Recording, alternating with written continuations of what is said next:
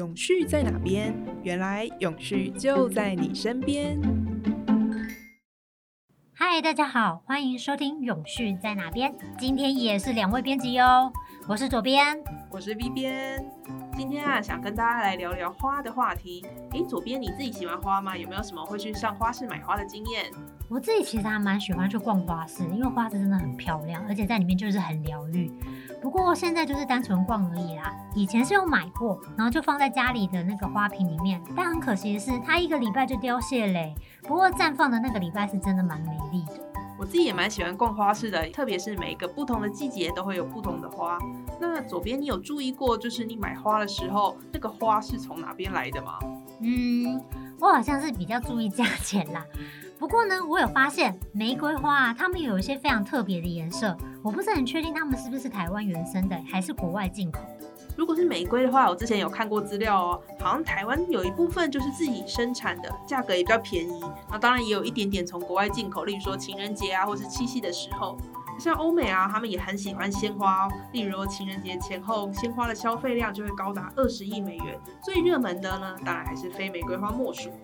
不过，其实因为欧美他们的玫瑰花大部分八十 percent 都不是当地栽种，是来自于国外的。那你知道花其实很娇嫩，它坐飞机啊，或者是运到店里的店铺那个货车都需要开冷气，整体的耗能跟碳排量其实非常的大。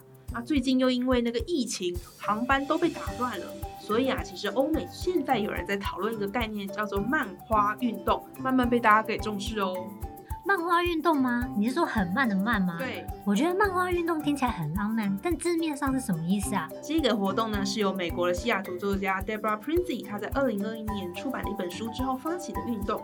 那它的主要概念呢，就是希望花店跟花农能够采购在地栽种当季的花卉，那也鼓励大家用行动去支持他们购买这些属于在地栽种出来的花朵，减少从海外进口花卉。如此一来，也可以减少进口过程中产。生的碳足迹哦，那特别呢还创办了一个网站，串联起当地的花农、花店、花艺工作室、婚礼公司，还有其他的花艺设计师，希望大家都一起思考，你从哪里买花，能不能创造一个更有趣的花卉商业模式。那它的网站上也整理了很多美国跟加拿大在地的花卉农场、花商跟工作室，鼓励消费者去搜寻靠近自己家附近的商店，购买在地的一些花卉，进行永续支持。Deborah 希望透过鼓励消费者认识手上购买花从哪里来，做出一个更好的选择。而且，如果你这样子持续支持在地的花卉的话，也可以帮助在地产业发展。那像有一个美国的独立花卉农场，它也积极响应这样的行动，推出以在地培育取代空运的概念。口号很可爱诶，很像什么以领养代替购买这样子。而且我记得食物也有人这么说，对不对？就是你要吃当季的蔬果或是地产地销的食材之类，也是一种慢食运动啦。不过我们没有想到花也可以。但是漫画运动在台湾有人推动吗？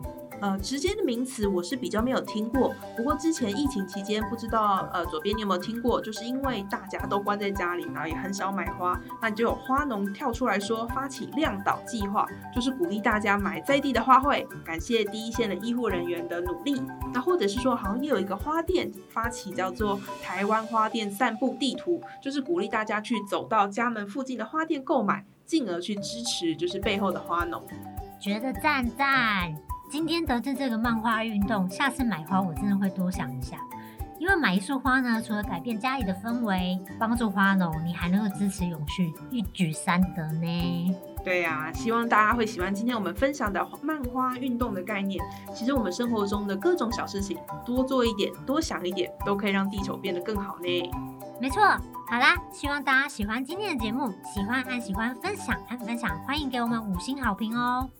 永续在哪边？我们下次见，拜拜，拜拜。